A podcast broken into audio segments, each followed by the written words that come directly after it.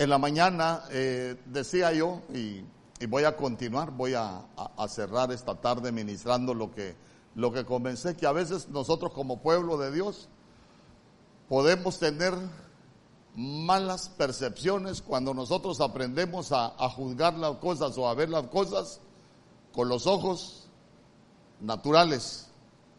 Eh, por ahí le contaba yo que, eh, por ejemplo, una vez, una vez se dio una, una situación con alguien que, que, el Señor me dijo que había que bendecirla.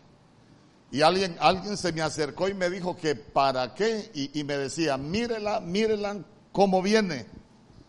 Era una mujer que usted la miraba impecable, hermano, impecable, pero cuando le digo impecable es que venía impecable. Pero a mí el Señor me dijo que había que, bendecirla. Y me decía, no, pero es que mire, hay gente que tiene más necesidad. No mire la hermana cómo viene, pero a mí el Señor me dijo que a ella, hermano, yo metido en el rollo de que era a ella. Y yo me recuerdo que cuando le dimos lo que teníamos de parte de Dios, hermano, ¿sabe qué me dijo? Mire, solo Dios sabe mi situación. Solo Dios conoce por lo que yo estoy, por lo que yo estoy viviendo. Y, y, me empezó a contar ella, mire, me dice, yo, yo siempre ando así, siempre he andado así, pero mire, pastor, tengo años de no comprarme un trapo, me dijo, y empezó a decirme un montón de cosas. Y decía yo, qué tremendo es cuando, cuando nosotros algunas cosas las juzgamos con los ojos naturales o las juzgamos con lo que otro nos dice. ¿Por qué? Porque muchas veces vamos a tener una percepción equivocada. Podemos tener malas percepciones. Por eso para nosotros es importante que, que aprendamos a, a, ver las cosas con los ojos del Espíritu para que nosotros, valga y se lo voy a estar repitiendo, para que nosotros tengamos una buena percepción de lo que son las cosas espirituales. Dice, ven conmigo.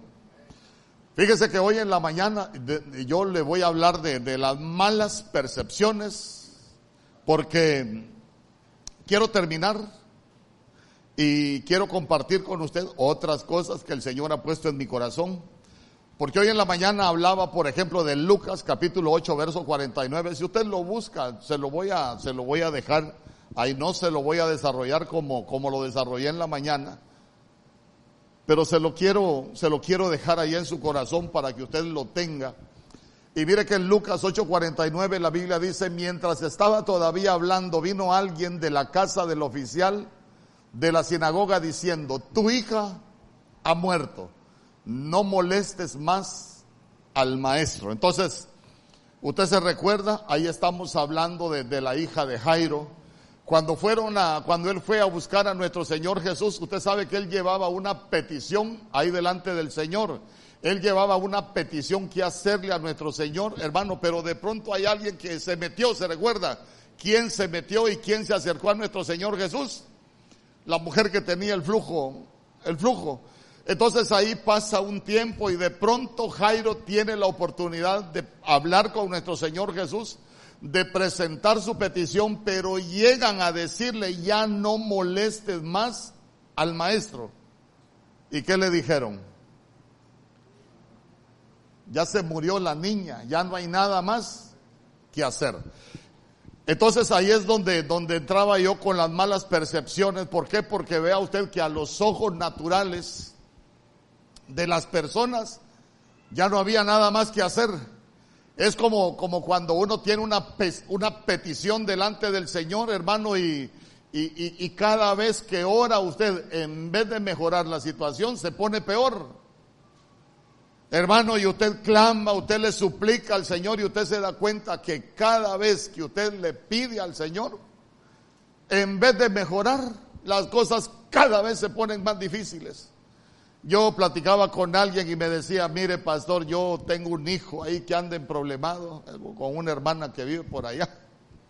Y, y, me dice, mire, yo hasta he dejado de pedirle al Señor, ¿por qué? Porque cada vez que, que le ruego al Señor, cada vez que le pido al Señor, mire, cada vez se hunde más. Entonces, mire usted, mire usted, si alguien está en esa condición y cada vez que le pide al Señor, ¿qué puede pensar uno, hermano? ¿Será que Dios no me oye? ¿Será que, será que estoy orando mal? ¿Y cuántas cosas puede pensar uno? Y mire usted que a, Jairo le llegaron a decir, ya no moleste más, más al maestro, ya ahí no hay nada que hacer, ya se, ya se murió. Entonces, se recuerda que nuestro Señor Jesús cuando llega a la casa de Jairo, lo primero que sacó de la casa dice que fue a los burladores ¿Por qué? Porque los burladores son, son vea, véalo de esta manera, entidades espirituales que muchas veces, hermanos, nosotros vamos a estar orando y van a venir los burladores a nuestra mente a decirlo, deja de orar si ya no hay nada que puedas hacer. ¿Sabes qué? Lo tuyo ya no tiene remedio, tu situación ya no tiene compostura. Eh, entonces nuestro Señor Jesús saca a los burladores y se recuerda que le dijo, que le dijo, mira Jairo, no temas, cree solamente. Entonces, ¿qué ministraba yo en la mañana? Mire, percepción equivocada. Creer que las peticiones que nosotros tenemos delante del Señor no van a tener respuesta. Creer que aquella necesidad que nosotros tenemos es imposible para Dios, hermano. Creer que, que no hay esperanza en lo que nosotros estamos pidiendo porque, porque nuestro Señor, mire, saca a los burladores y Él entró a la casa de Jairo. Yo, yo le decía hoy en la mañana, ¿sabe qué? Digámosle, yo vengo echando fuera todo burlador y le decimos, Señor, entra a mi casa, entra a mi vida. Tengo una petición, hay algo que se me está muriendo yo quiero que tú vengas y lo vuelvas a la vida. Yo no sé qué se te ha estado muriendo.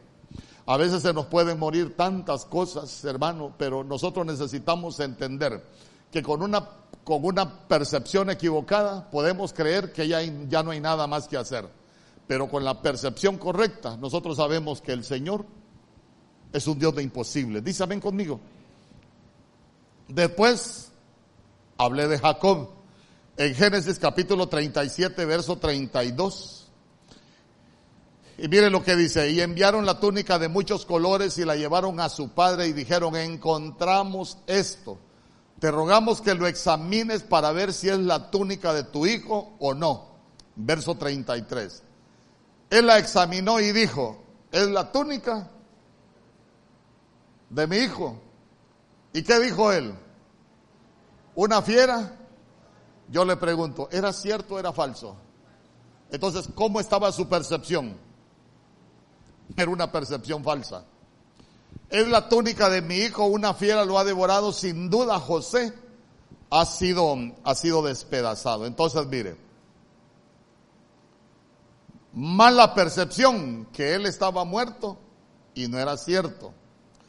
Cuando nosotros podemos tener una mala percepción. Imagínese usted a alguien que está enfermo yo le digo, mi esposa, por ejemplo, está diagnosticada con fibromialgia. El médico dice que la fibromialgia es una enfermedad incurable. ¿Cuál puede ser nuestra mala percepción en ese, en ese, en ese ejemplo? Que nosotros creamos lo que el médico dice. Ah, el médico dice que, que, que es una enfermedad incurable. Y la mala percepción a nosotros nos puede hundir. Pero la percepción correcta de nosotros, ¿cuál es? Dios es el Dios que hace cosas nuevas. Dios es el Dios que da vida. Dios es un Dios que restaura, es un Dios que bendice, es un Dios hermano que puede cambiar y puede anular cualquier decreto en contra de lo que Dios nos ha dado. Dísame conmigo. Sigo. Hablé de Job. ¿Cuántas malas noticias no recibió, no recibió Job, hermano? Al final termina sentado en medio de la, en medio de la ceniza y se recuerda lo que le dijo su mujer, aún retienes tu integridad, maldice a tu Dios y muérete, le dijo, y muérete. ¿Y, ¿Y por qué estaba sentado sobre la ceniza? Yo le he dicho, cenizas son aquellas cosas que se destruyeron en nuestra vida. Cenizas son los fracasos a, a, causa de los errores que nosotros cometimos. Hermano, ceniza es aquello que nos quedó de todo lo que se destruyó. Pero vea que aún de en medio de las cenizas Dios puede hacer que nosotros nos levantemos. Amén. ¿Cómo nos podemos levantar de en medio de las cenizas? Conociendo a Dios. Por eso allá en, en Jeremías capítulo 9, verso 24, sabe que dijo el Señor que nadie se gloría en su sabiduría, que el que se va a gloriar se gloríe en entenderme y conocerme. Hermano, porque Dios aún de en medio de las cenizas nosotros nos podemos levantar. Dice amén conmigo. Al final nos damos cuenta todo lo que hizo con Job al final. Al final todo lo bueno que la restitución que vino a su a su vida. Hoy quiero que me acompañe a Génesis capítulo 13, verso 14. Génesis capítulo 13, verso 14. Y mire lo que dice la Biblia. Y Jehová dijo, a Abraham. Después que Lot se apartó de él, alza ahora tus ojos, dígale al que tiene al lado, alza ahora tus ojos. Y mira desde el lugar donde estás hacia el norte y el sur y el oriente y al occidente. Verso 15. Porque toda la tierra que ves la daré a ti y a tu descendencia para siempre. Fíjese que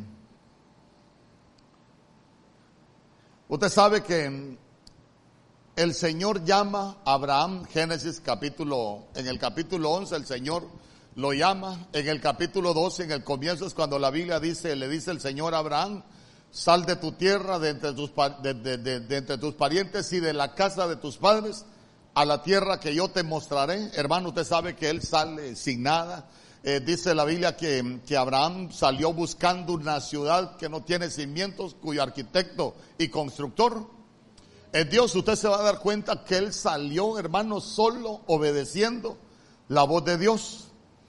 Pero cuando llegamos al, capítulo 13 nos vamos a dar cuenta que dice que el Señor lo llevó a Canaán. Y en Canaán él fue bendecido, pero se recuerda que de allá de Aram salió salió Lot con él. Entonces se comenzaron a, enriquecer los dos. Hay un momento que ellos se empiezan a reñir, los pastores de Abraham con los pastores de Lot, y ellos se pusieron de acuerdo, ya no podemos continuar juntos, si tú vas a la derecha, yo voy a ir a la, a la izquierda, y usted sabe que se separaron. ¿A dónde lo quiero llevar? Que cuando usted sigue leyendo se va a dar cuenta que que Abraham le dijo a Lot, escoge, escoge para dónde, qué dirección quieres ir. Entonces ahí es donde nosotros leemos que dice que Abraham, eh, Lot, perdón, empezó a ver, empezó a ver la tierra de Sodoma como el huerto que Dios había bendecido. Solo quiero, solo quiero que usted vaya conmigo en esto. Fíjese que tiene que aprender a seguirme el dibujo que le voy a hacer. Usted sabe que acá tenemos la frontera de, de, Israel que da con el mar, pero por bajo, por bajo, por toda la línea de abajo va el Jordán. Va el Jordán. Usted sabe que, usted sabe que ahí en el Jordán está también el mar muerto. Amén. Entonces, fíjese que cuando, cuando, cuando, póngase que Israel lo tenemos en esta dirección, acá está Egipto, eh, cuando nosotros vemos la primera, la primera ciudad que aparece en el Jordán, es Soar. Después de Soar aparece Seboín, después de Seboín aparece Gomorra y después de Gomorra está, está Moab. Cuando usted ve para arriba es donde están los desiertos. Cuando usted ve Manre, Manre está allá por, por Jerusalén al, al otro lado. Entonces ahí toda es la parte de desierto. Entonces para que nosotros entendamos qué fue lo que pasó, Lot cuando se separa de Abraham se fue para la ribera del Jordán donde había pasto. Y Abraham se quedó en el pedrero, donde no había pasto, donde no había nada. Por eso es que usted va a leer en el final que, que el hombre se queda tirado porque el Señor le dijo, levántate. Y usted sabe que se le dice, levántate a alguien que está, que está tirado es como que, como que nosotros, eh, eh, el Señor prometa que nos va a bendecir, pero nosotros con, con los ojos naturales estamos viendo que, que la realidad es otra. Por ejemplo, yo le podría predicar que, hermano, el Señor te va a bendecir. Y de pronto usted puede estar pensando, ¿y cómo me va a bendecir al Señor si cuántas cosas he intentado hacer y nada de lo que he tratado de hacer me ha ido bien? ¿Cómo es que el Señor me va a bendecir si yo me he esforzado, pero con estos ojos naturales yo no veo, no veo nada? Entonces mire usted que lo primero que le dice el Señor a Abraham es, alza ahora tus ojos. Dígale al que tiene al lado, alza ahora tus ojos. Hermano, porque, porque cuando nosotros no vemos nada con los ojos naturales, nosotros podemos tener la mala percepción de que no hay nada para nosotros. Pero recuérdese que la Biblia dice que el Señor ya nos bendijo con toda bendición. ¿Dónde? En los lugares celestiales.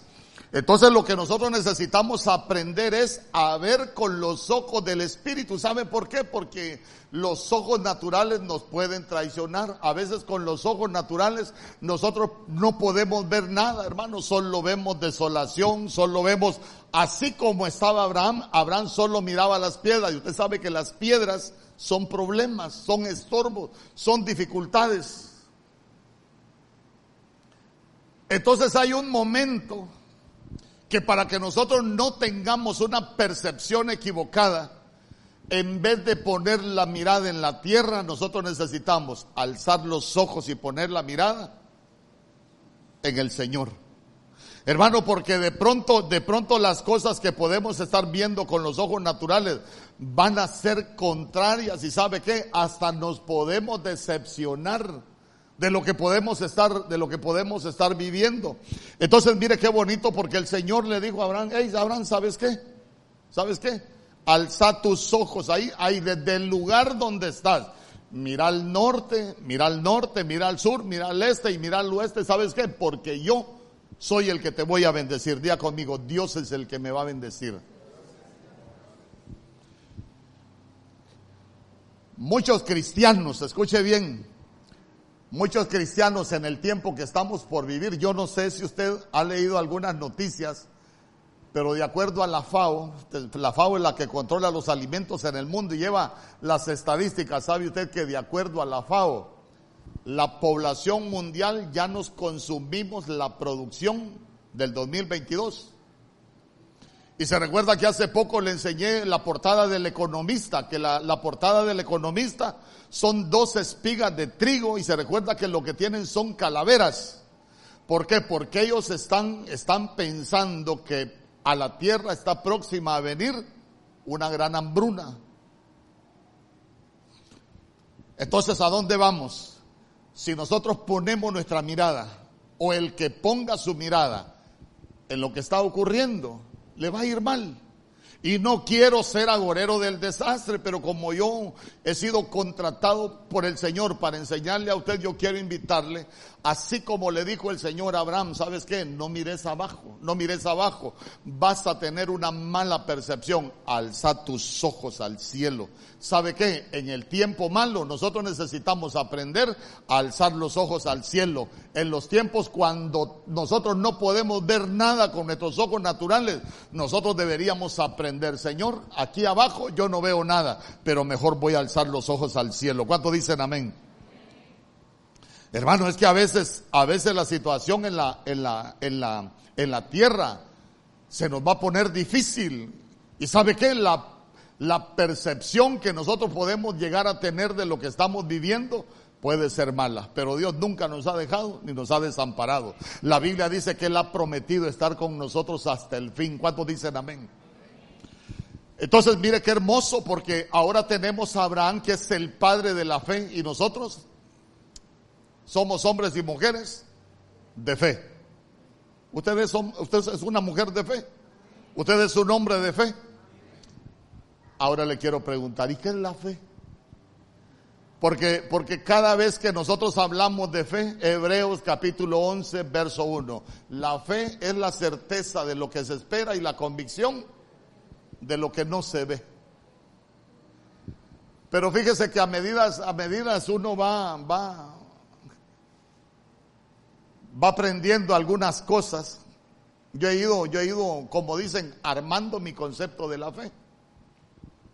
Por ejemplo, para que Abraham llegase a ser el padre de la fe, él tuvo muchas experiencias. Y yo quiero que nosotros aprendamos de esas experiencias. Usted sabe que, usted sabe que en Génesis capítulo 15, por ejemplo,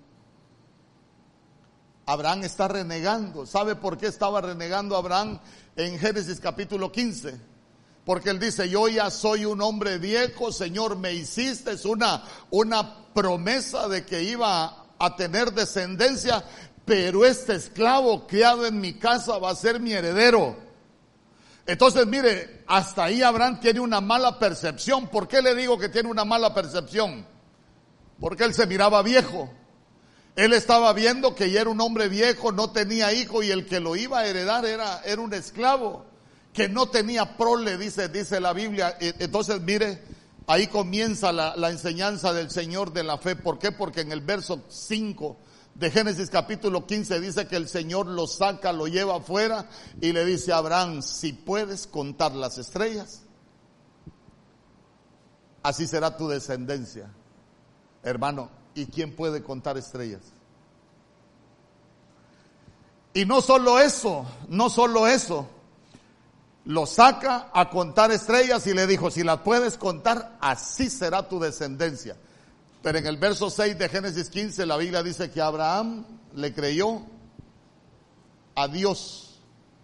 La Biblia no dice que Abraham contó estrellas, la Biblia dice que Abraham le creyó a Dios. Ahí lo puede revisar usted. Hermano, y, y le cree a Dios, ahí está. Y creyó a Jehová y le fue contado por justicia. Y si usted sigue avanzando en la lectura, se va a dar cuenta que el Señor le pidió una ofrenda. Entonces, para que usted entienda conmigo cómo, cómo se ofrecía una ofrenda, le pidió una cabra, le pidió un cordero, le pidió unos palominos, le pidió como cuatro o cinco especies de ofrenda diferente. Y sabe usted que primero no era agarrar cualquier animal, no, no, no, un cabro de un año, un cordero de un año. Había que ir a, a seleccionarlo, que la ofrenda no tuviera defectos, había que preparar el altar, había que buscar la leña, encender el fuego. Hermano, había que, que hacer todo el protocolo para subir la ofrenda en el altar. Y mire usted lo que dice el verso 12, ya que me pusieron el verso 6, póngame el verso 12. Más a la caída del sol, ahí es donde, donde, donde da que pensar. ¿Por qué? Porque a la caída del sol, sobrecogió el sueño Abraham y aquí que el temor de una grande oscuridad cayó sobre él a la caída del sol. Imagínese cuánto tiempo estuvo él para preparar la ofrenda. Imagínese cuánto tiempo tuvo él para, para preparar el altar, el fuego, la leña y todo lo que necesitaba. Y la Biblia dice en el verso 12, más a la caída del sol. Yo le pregunto, ¿a qué horas sacó el Señor a contar estrellas? Abraham.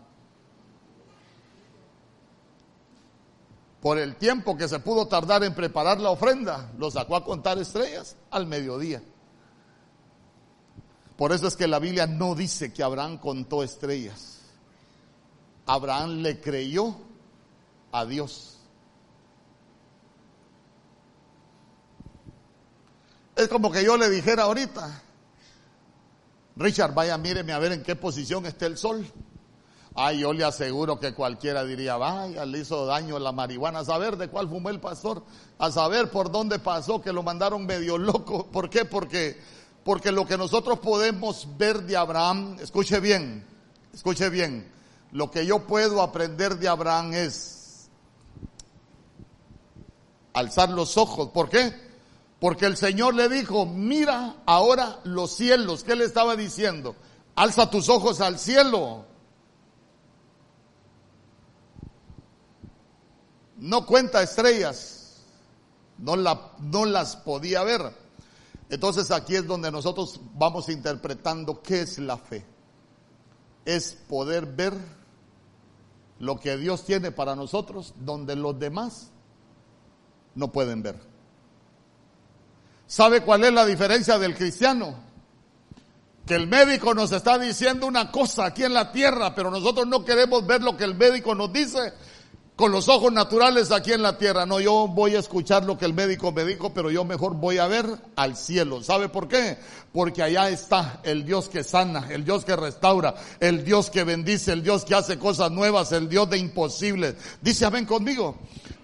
Hermano, porque, porque mire qué interesante. Y si usted ve, ve la vida de Abraham, estúdiela se va a dar cuenta que el Señor le había prometido descendencia a Abraham, pero él dejó de ver al cielo. Hermano, claro que la descendencia se la había, se la había ofrecido con Sara, pero como puso sus miradas en la tierra, la buscó en Agar. Y el Señor, mire qué tremendo. ¿Por qué? Porque en lo natural, y ese es el problema que tienen los musulmanes en este momento. Para usted, ¿quién es el primogénito de Abraham? Para usted, ¿quién es el primogénito de Abraham? ¿Isaac o Ismael? ¿Ah?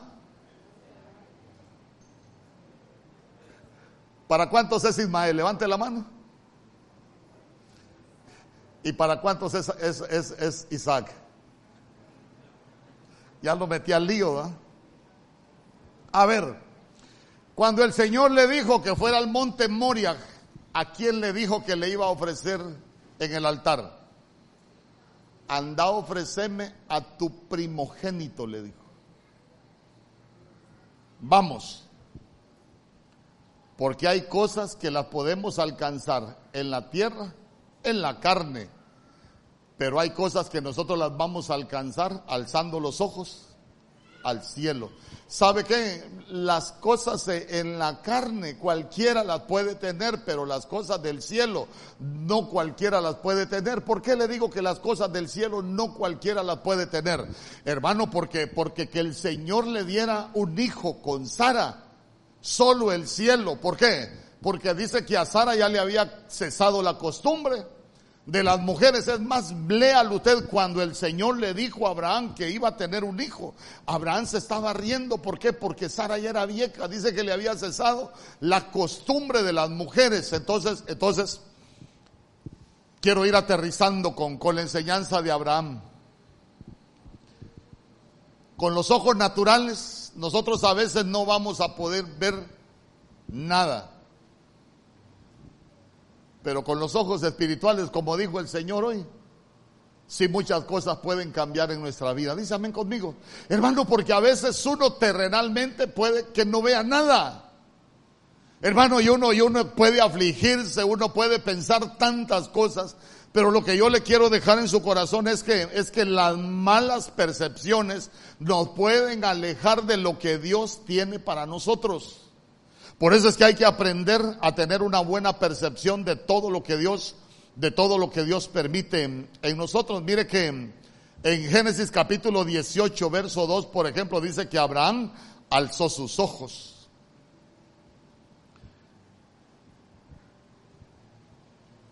Viene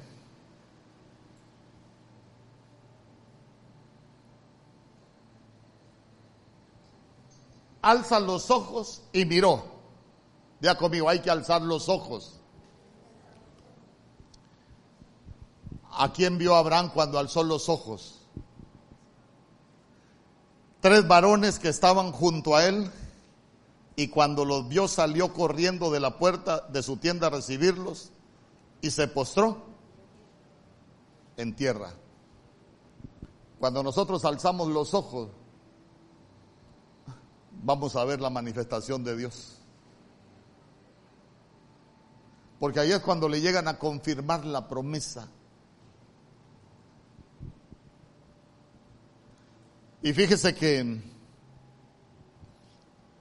pasan unos capítulos y Abraham deja de alzar los ojos al cielo. Usted se recuerda que ya le nace su hijo. A ver, cuando lo destetó Sara, ¿qué hizo Abraham? banquete, día conmigo hizo banquete. Entonces, mire que hay un momento donde él deja de alzar los ojos al cielo y comienza a hacer banquetes. Yo, yo me imagino ahí el Señor, bueno, a Abraham como que ya se le olvidó alzar los ojos al cielo y ahora está en la tierra contento ahí, haciendo banquete con las bendiciones que yo le he dado. Eso anótemelo a mí, yo estoy metiéndome en el pensamiento del Señor. Le vuelve a hablar el Señor y le dijo, vas a subir al monte Moria y me vas a ofrecer a tu hijo. Y le dijo, al que amas, me lo vas a ofrecer en holocausto. Después de que se lo piden, ¿qué volvió a hacer Abraham?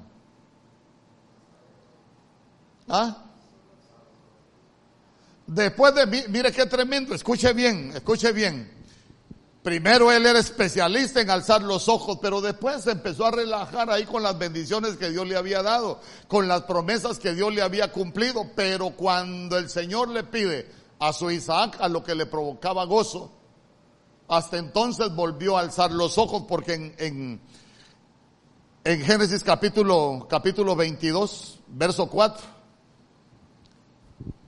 dice que volvió a alzar los ojos Génesis 22, 4. Ahí se me fue adelante.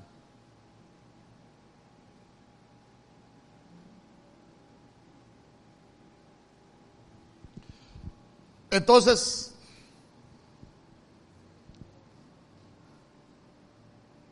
al tercer día alzó Abraham sus ojos y vio el lugar de lejos. Entonces, mire, ¿a dónde lo quiero llevar con todo esto? Las malas percepciones siempre nos van a alejar del Señor. ¿Sabe, que, ¿Sabe cuál es una mala percepción que nosotros podemos tener de las cosas? Quitar la mirada del cielo. No quite la mirada del cielo. No quite la mirada de aquel que lo salvó, no quite la mirada, no quite sus ojos, no los aparte, hermano, por tanto que el Señor lo bendiga. ¿Sabe qué? No aparte su mirada del cielo, nosotros dependemos del cielo. Dice amén conmigo, nosotros no dependemos de las cosas de la tierra. Ahí es donde, donde lo quiero llevar. ¿Por qué? Porque a veces la percepción que nosotros podemos tener es que creemos que podemos, eh, hermano, depender de las cosas de la tierra y al final nos damos cuenta que, que no es así. Pero mire qué tremendo. Porque ahí ya él comienza de nuevo a alzar, alzar los ojos. Ahí lo alzó al monte Moria, al monte de Dios. Va, prepara, prepara el altar, prepara la leña, tenía el fuego, tenía todo. Y usted se recuerda que le preguntaba a Isaac, tenemos la leña, tenemos el fuego, pero ¿dónde está el cordero? ¿Y qué le contestó Abraham? Jehová le dijo, Jehová se proveerá para sí de cordero. Entonces, mire qué bonito. Ahora sí, Génesis capítulo 22, verso 13. Entonces alzó Abraham sus ojos y miró, y he aquí que a sus espaldas un carnero trabado en un zarzal de sus cuernos. Y fue Abraham y tomó el carnero y lo ofreció en holocausto en lugar de su hijo. Eh, yo le quiero preguntar, ¿cuántos han trabajado? ¿Cuántos se han esforzado? ¿Cuántos han batallado y no han podido ver la bendición de Dios materializada en sus vidas? No estoy hablando de gente aragana, estoy hablando de gente que trabaja. Yo te quiero dejar esto en tu corazón. ¿Será que te has afanado? Pero has quitado la mirada del cielo y has querido hacer todas las cosas por tu fuerza y te has dado cuenta que no has podido alcanzar nada, ¿no será que necesitas, necesitas cambiar tu percepción? Te has afanado y no lo has logrado, ¿no será que ahora necesitas alzar los ojos al cielo? Dejar de escuchar las voces en la tierra y escuchar lo que Dios tiene para decirte esta tarde. Porque mire, usted se recuerda, por ejemplo, cuando la pesca milagrosa, le voy a hablar de la pesca milagrosa porque sé que de eso se va a recordar usted. No me quite ahí ese verso. ¿Se recuerda usted que llega nuestro Señor Jesús eh, y, empieza a platicar con Pedro? ¿Y qué problemas habían tenido ellos en esa noche? Habían pescado toda la noche y no habían pescado nada. Y se recuerda lo que le dijo nuestro Señor Jesús a Pedro. ¿Qué le dijo nuestro Señor Jesús a Pedro?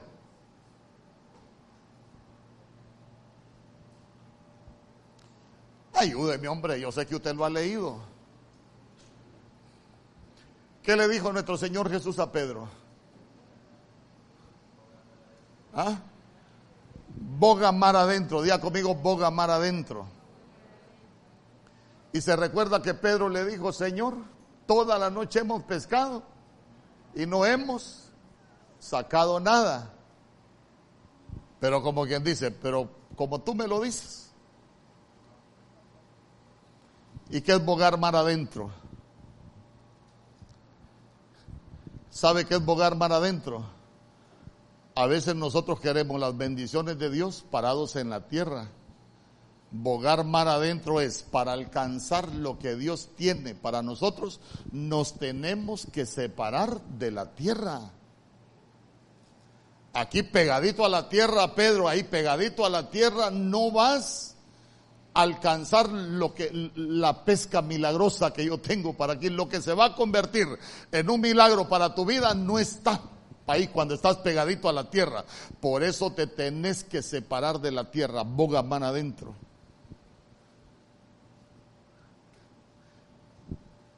Y se recuerda que le dijo, echa tu red. ¿A qué lado le dijo? A la derecha. Y dice que Pedro en obediencia lo hizo. Y los peces que atrapó eran tantos, hermano, que no podía subir la red. Voy. ¿No será que a veces la bendición que Dios tiene para nosotros está trabada? ¿Sabe por qué? Porque a nosotros nos cuesta separarnos de la tierra.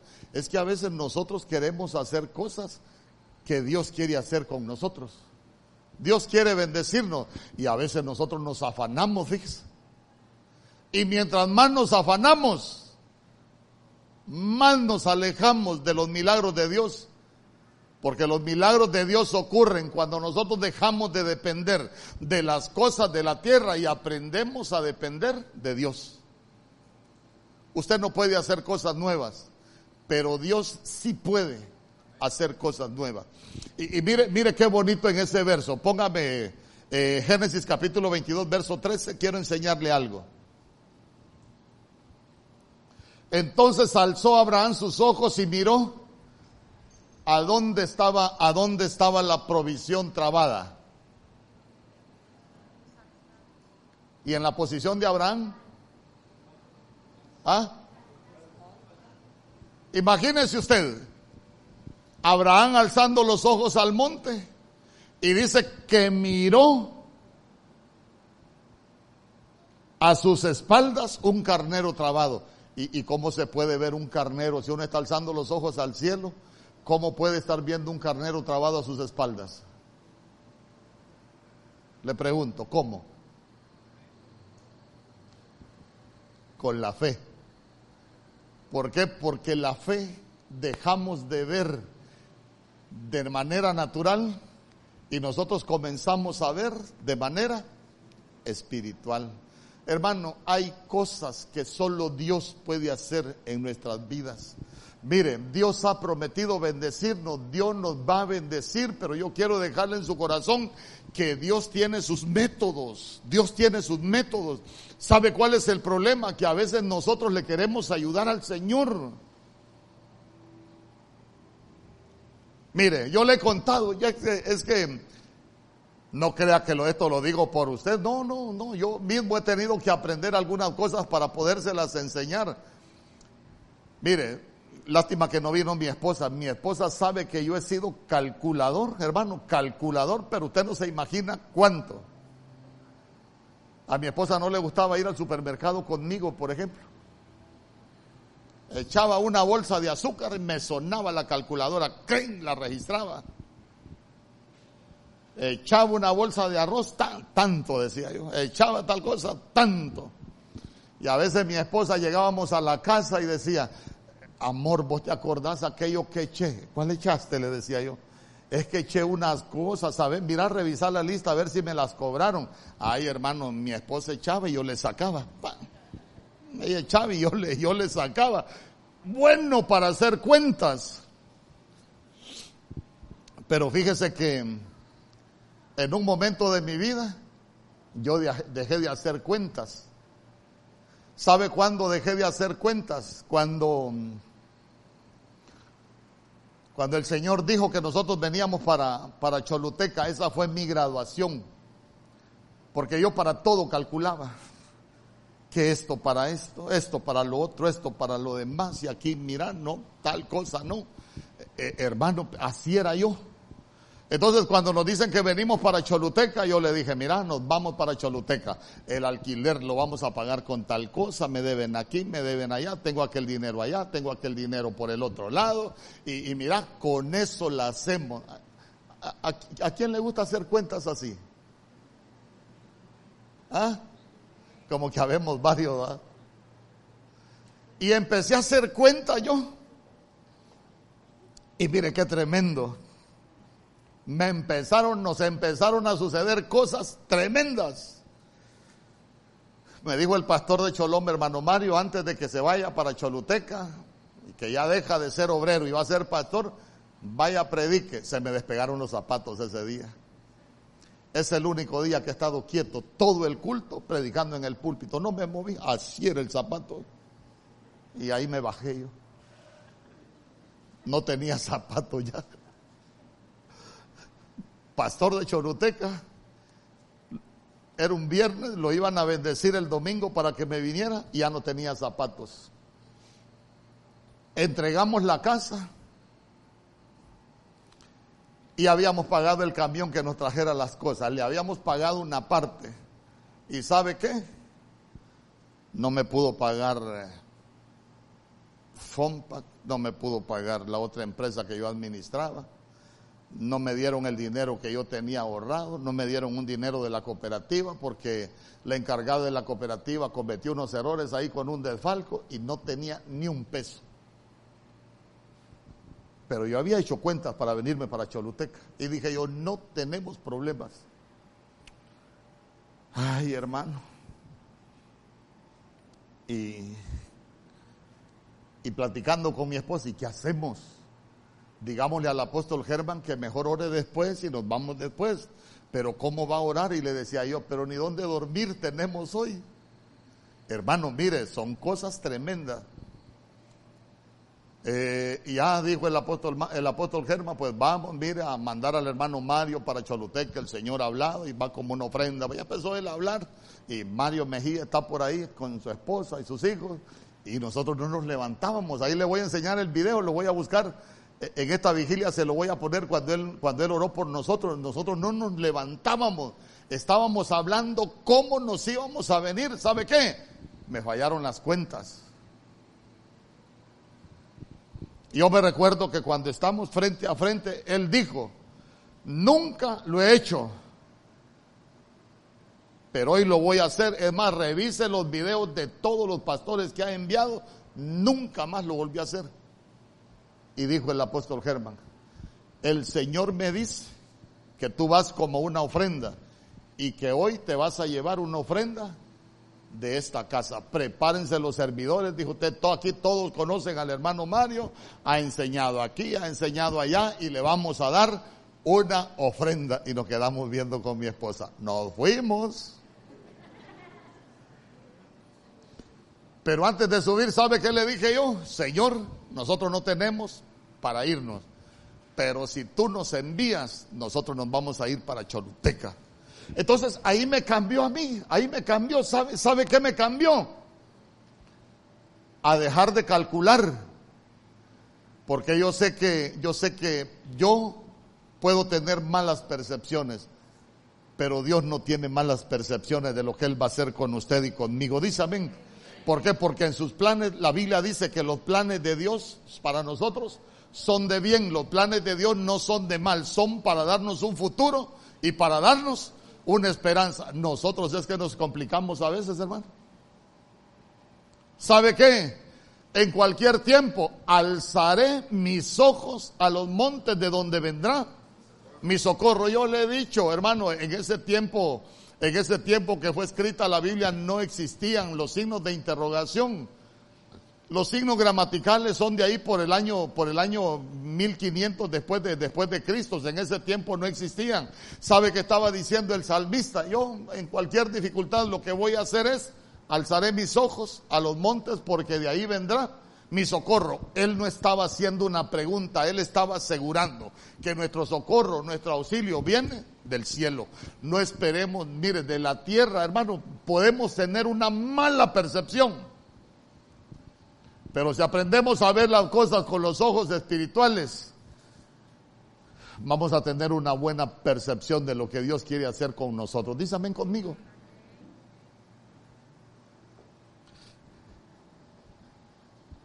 Usted se recuerda cómo estaba este templo.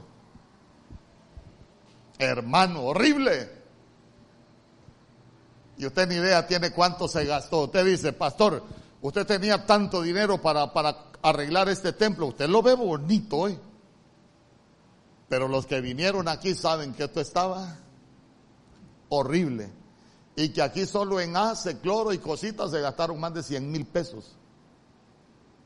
Y dígame usted, ¿quién es el que proveyó todo? El Señor. A uno solo le queda alzar los ojos. ¿Sabe qué? No se desconecte del cielo cuando, cuando nosotros tengamos una necesidad, Señor, yo no quiero ver con los ojos naturales, porque tus ojos naturales muchas veces te van a engañar. Pero los ojos espirituales, cuando los conectas con el cielo, no te van a engañar. Dice, amén conmigo. Dale una ofrenda de palmas al rey.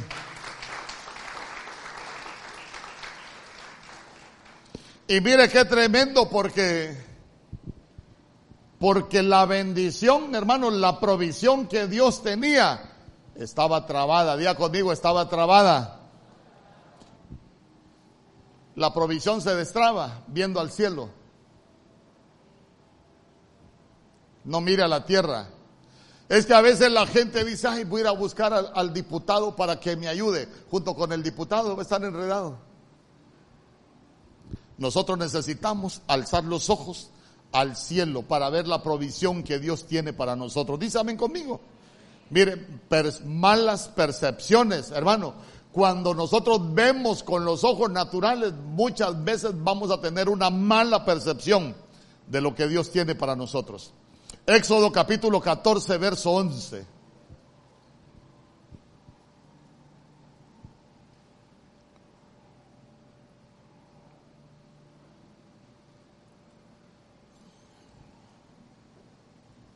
Y dijeron a Moisés, ¿acaso no había sepulcros en Egipto para que nos sacaras a morir en el desierto? ¿Por qué nos has tratado de esta manera, sacándonos de Egipto? Mire, usted sabe que el desierto para nosotros eh, eh, significa muchas cosas.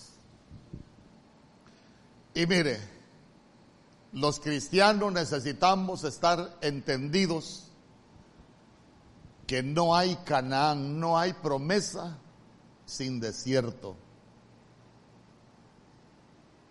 No hay gloria sin desierto.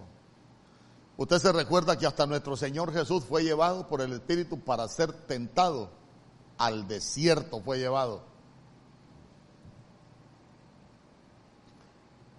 Entonces, cuando nosotros hablamos del desierto, podemos hablar de un lugar de comunión, podemos hablar de un lugar de intimidad, pero también el desierto es soledad, también el desierto es batalla, también el desierto es dificultad, también el desierto es prueba. también el desierto es soledad. Ay, hermano, es soledad.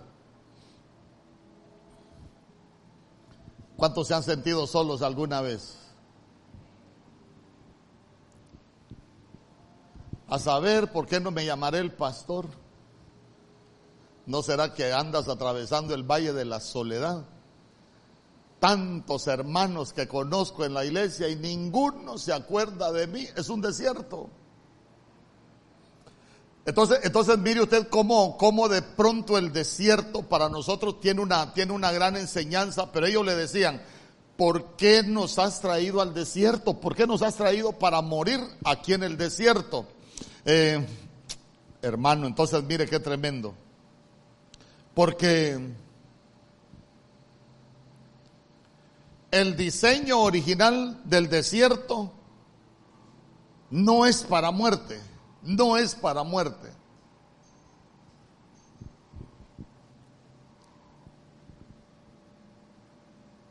En el desierto nosotros tenemos que aprender a escuchar, a oír la voz de Dios. Fíjese que el pueblo de Dios en el desierto puede cometer muchos errores. Por ejemplo, si usted me acompaña a Éxodo capítulo 14, verso 10. Mire los errores que se pueden cometer en el desierto. Y cuando Faraón se hubo acercado, los hijos de Israel alzaron sus ojos y he aquí que los egipcios venían tras ellos, por lo que los hijos de Israel temieron en gran manera y clamaron a Jehová ayúdeme a predicar. ¿Para qué alzaron los ojos en el desierto? ¿Ah? Para ver a los enemigos. Mire qué terrible.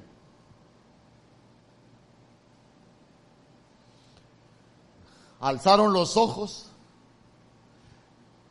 pero alzaron los ojos para ver a los enemigos. Mire, usted nunca alce los ojos para ver a los enemigos que lo vienen persiguiendo. Nosotros necesitamos alzar los ojos para que el Señor se levante como gigante guerrero delante de nosotros para que Él pelee contra los enemigos que nos vienen persiguiendo. Yo le pregunto, ¿podía vencer el pueblo de Dios al ejército de Faraón, no podía. Hermanos, y ellos venían de ser esclavos, no eran ni tan siquiera guerreros, no conocían el arte de la guerra. Entonces, mire, mire, qué terrible. Hermano, porque a veces hay enemigos que se nos van a levantar ahí en el desierto, pero no alce los ojos para ver a sus enemigos. Digo yo, ¿por qué mejor no alzar los ojos al cielo y decirle, Señor, ahí hay un enemigo que me viene persiguiendo. ¿Se recuerda quién hizo eso? ¿Se recuerda quién hizo eso?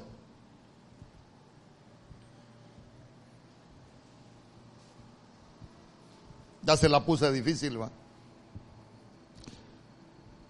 Se recuerda que cuando el rey de Asiria mandó a amenazar a Acab. Le dijo, yo soy poderoso, le dijo. Y me voy a meter a tu casa y te voy a quitar todo lo precioso. ¿Y por qué le menciono a Acab? Porque la vida de Acab era terrible, hermano. Mire, perdónenme lo que voy a decir. Yo sé que usted es calidad hasta el peor cristiano de nuestro tiempo era peor que acá por todo lo que él había hecho. Pero como era pueblo de Dios, mal portado, pero pueblo de Dios, y cuando el rey de Asiria lo manda a amenazar, Señor, ahí anda uno diciendo que es todo, que es poderoso. Señor, ahí anda uno diciendo que es rey. Y sabe que el Señor le dijo acá, sí hombre, anda a decirle a ese que dice que es todopoderoso, que no cante victoria antes de tiempo. Y no solo eso, si usted se recuerda, viene, viene todavía y ellos planifican porque se habían reunido un gran ejército para pelear contra, contra el ejército del rey Acab. Hermano, y dice, lo vamos a atacar por las montañas. Vienen ellos y lo fueron a atacar por los montes. Entonces viene el Señor, preparó un ejército pequeño. El Señor va con aquel ejército pequeño y destruyó el gran ejército del rey de Asiria. Y mire qué tremendo. Porque se vuelve a reorganizar el rey de Asiria. Dice, el próximo año, por este tiempo, ya no lo vamos a atacar por los montes, los vamos a atacar por los valles. Y Acab con miedo otra vez y manda un profeta y le dice, anda decímele a Acab que no tenga miedo, que yo, aparte de ser todopoderoso, no solo soy el rey de los montes, también soy el rey de los valles. Hermano, y, le dijo, y, y, se va a dar cuenta a tus enemigos que no hay otro Dios, que no hay nadie más poderoso que yo. ¿Sabe qué? En el desierto no ponga los ojos en sus enemigos. En el desierto nosotros aprendemos a poner, tenemos que aprender a poner la mirada en el Señor. ¿Sabe por qué? En el desierto se nos pueden levantar muchos enemigos que nos van a destruir. Por eso es que nosotros no tenemos que poner la mirada en los enemigos. Necesitamos aprender a poner la mirada en el Señor. Mire hermano, hay enemigos que se pueden levantar que nos pueden provocar miedo. La enfermedad, por ejemplo, es un enemigo que provoca miedo. Hay tantas situaciones, pero, pero ¿a dónde lo quiero llevar con esto? No ponga su mirada en lo que lo viene persiguiendo, no ponga su mirada en lo que se quiere levantar. Dios no nos lleva al desierto para morir en el desierto. ¿Sabe qué? Dios, hermanos, y en el desierto, ahí es cuando habló con Moisés y se recuerda que le dijo, mira Moisés, yo les he preparado un lugar junto a mí. Día conmigo, yo tengo un lugar junto al Señor. Estaban en el desierto tenían miedo porque ahí estaban los, siete pueblos que, con los que tenían que batallar en el desierto. Ahí lo puede leer usted en Éxodo capítulo 33. ¿Y sabe qué le dijo el Señor? Mira Moisés, yo les he dado un lugar junto a mí. Diga conmigo, yo tengo un lugar junto al Padre. ¿Acaso no dice la Biblia que nosotros estamos sentados en lugares celestiales con Cristo Jesús? Pero Cristo Jesús está a la diestra del Padre. Entonces nosotros tenemos un lugar junto al Padre. Y le dijo, tú vas a estar sobre la roca y te vas a esconder en la hendidura de la roca, ahí de la peña. Cuando estamos escondidos en esa hendidura, le dijo, tu man, mi mano te va a cubrir y mi gloria va a estar sobre ti. Y hay algo que a mí me apasiona y sabe que yo me lo repito, para mi vida es como un rema personal para mi vida, porque el Señor le dijo, van a ver mi espalda. Día conmigo, yo voy a ver la espalda del Señor. Pero le dijo algo, mas no verás mi rostro. Y, y mire qué tremendo, porque usted lea que dice la Biblia, Moisés hablaba cara a cara con Dios. Entonces Dios, uno habla cara a cara con Dios, pero el Señor siempre que habló cara a cara fue para dar instrucciones. Pero cuando se le ve la espalda es porque Él va delante de nosotros, hermano, en el desierto. Dios va delante de nosotros. Puede ser el peor desierto, por eso le digo, no alce los ojos para ver el enemigo que lo viene persiguiendo. Nosotros necesitamos, hermano, alzar los ojos para ver al Dios que va delante de nosotros. Es que a veces uno se puede sentir solo. ¿Sabe qué? Uno se puede sentir abandonado, pero en esa soledad nosotros nos podemos dar cuenta que el Señor siempre va delante de nosotros. Hermano, que no se le olvide ahí en ese, en eso que estás viviendo. Tal vez te sentís desprotegido, tal vez te sentís solo, tal vez te sentís abandonado. No, no, no, no, no estamos solos. Día conmigo, no estoy solo. ¿Por qué? Porque el Señor dijo, aunque tu padre y tu madre te dejaren con todo, Jehová te recogerá. El Señor va delante de nosotros. Hemos sido recogidos por Dios. Dice amén conmigo. ¿Sabe cuál es el problema? La mala percepción que nosotros tenemos, hermano, que en vez de poner la mirada en el Señor, comenzamos a ver los enemigos. Hasta el Señor dijo, tus enemigos son mis enemigos.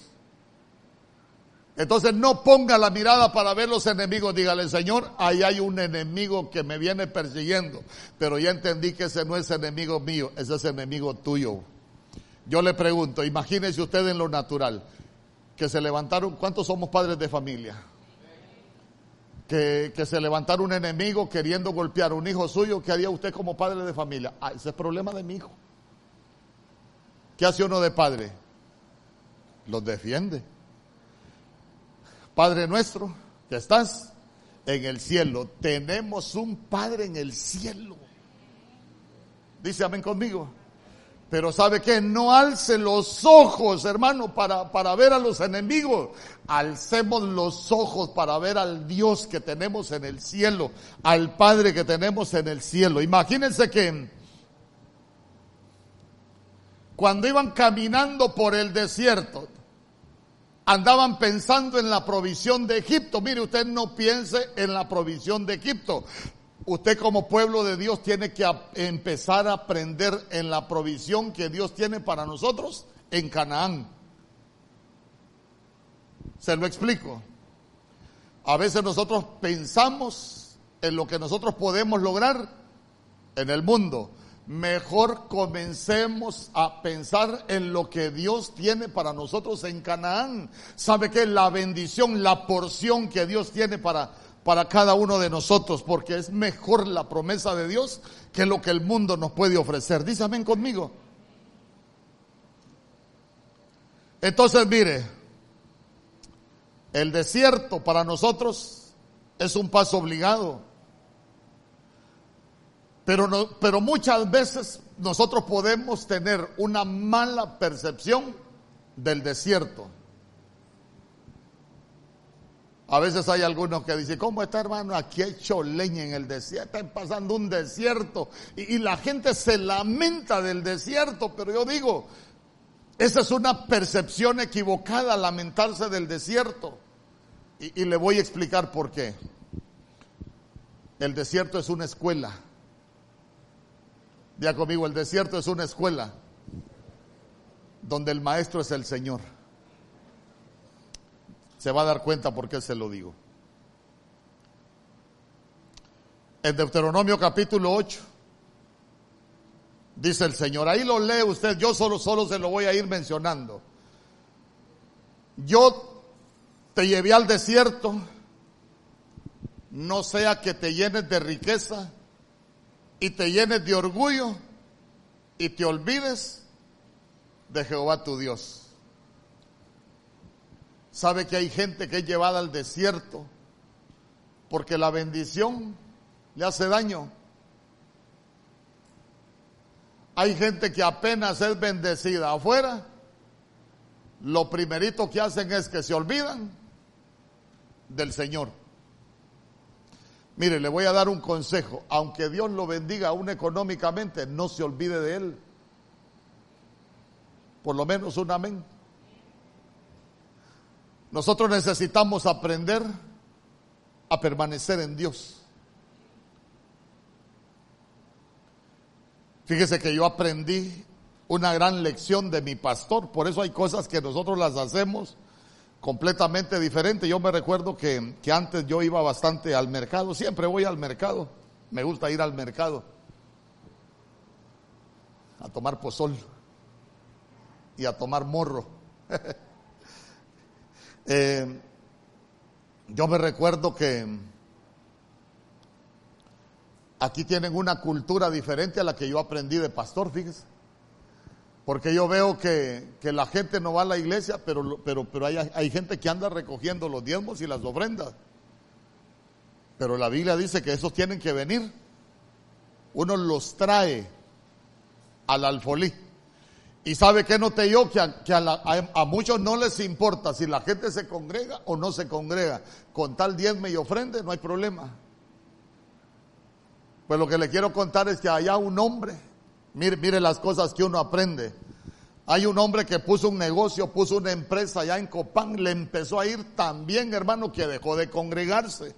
El negocio creció enorme, un hombre que se enriqueció en un par de años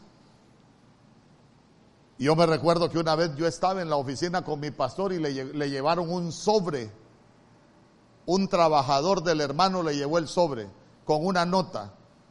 Pastor, aquí está mi diezmo.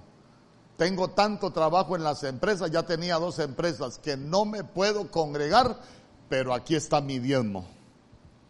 Y yo me recuerdo que el apóstol Germán le dijo, mira, mira, mira, no te vayas, no te vayas y le puso una nota y le dijo, lo más importante en el reino no es tu dinero, sino tu comunión con Dios. Atentamente, tu pastor.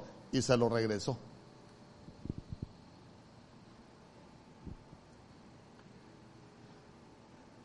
Yo te llevé al desierto, no sea que te llenes de riqueza y te llenes de orgullo y te olvides de Jehová, tu Dios. ¿Sabe qué? Siempre aparte su tiempo para el Señor. Para eso sirve el desierto.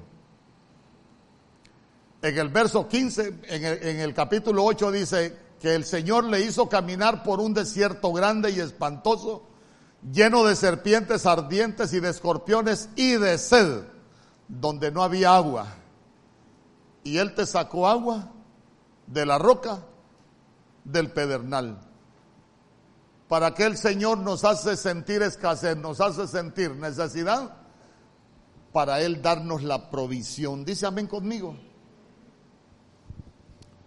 Voy rápido porque ya se hizo tarde. En el verso 16 dice que te sustentó con maná en el desierto, comida que tus padres no habían conocido, afligiéndote y probándote para la postre hacerte bien. Se lo repito. Éxodo capítulo 8, verso 16. Ahí lo pusieron. Que te sustentó con maná en el desierto, comida que tus padres no habían conocido, afligiéndote y probándote para la postre hacerte bien. En este sí le quiero decir algunas cosas. A las nuevas generaciones probablemente les va a tocar vivir un tiempo difícil. Pero las nuevas generaciones van a conocer una provisión diferente a la que Dios tiene para nosotros. Levante la mano los jóvenes. Que Dios te permita conocer una provisión muy diferente a la porción que Dios nos dio a, nosotros como sus padres. Ustedes van a ser esa generación de la porción diferente. Día conmigo, yo soy esa generación de la porción diferente que ni mis padres conocieron. Porque esa es la porción que va a disfrutar la generación del último tiempo. Amén y amén. Si usted lo cree, recíbalo. Y si no, pues solo se va a quedar con la prueba y la aflicción y digas en tu corazón, mi poder y la fuerza de mi mano me han traído esta riqueza. Entonces, ¿para qué el Señor nos hace pasar por el desierto? Para que no se nos olvide que el Señor es el que nos va a bendecir. Amén. No es qué tan inteligentes somos, no, sino lo que Dios quiere hacer con nosotros. Y por último, en el desierto aprendemos a depender de Dios. ¿Para qué sacó el Señor al pueblo de Egipto? Para que le hiciera fiesta en el desierto. El pueblo de Dios necesita aprender a hacerle fiesta al Señor en el desierto. No a poner la mirada en los enemigos que nos persiguen. Entonces mire qué bonito porque a veces tenemos una percepción equivocada del desierto. Uno piensa que el desierto solo es lugar de escasez, solo es lugar de sufrimiento. Y ya se dio cuenta que el desierto es preparación para lo que Dios tiene para nosotros. Yo quiero que cierre sus ojos.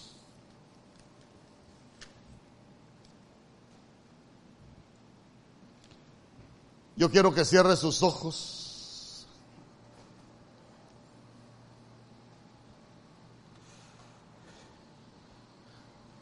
Porque a veces nosotros podemos tener una mala percepción espiritual de lo que estamos viviendo.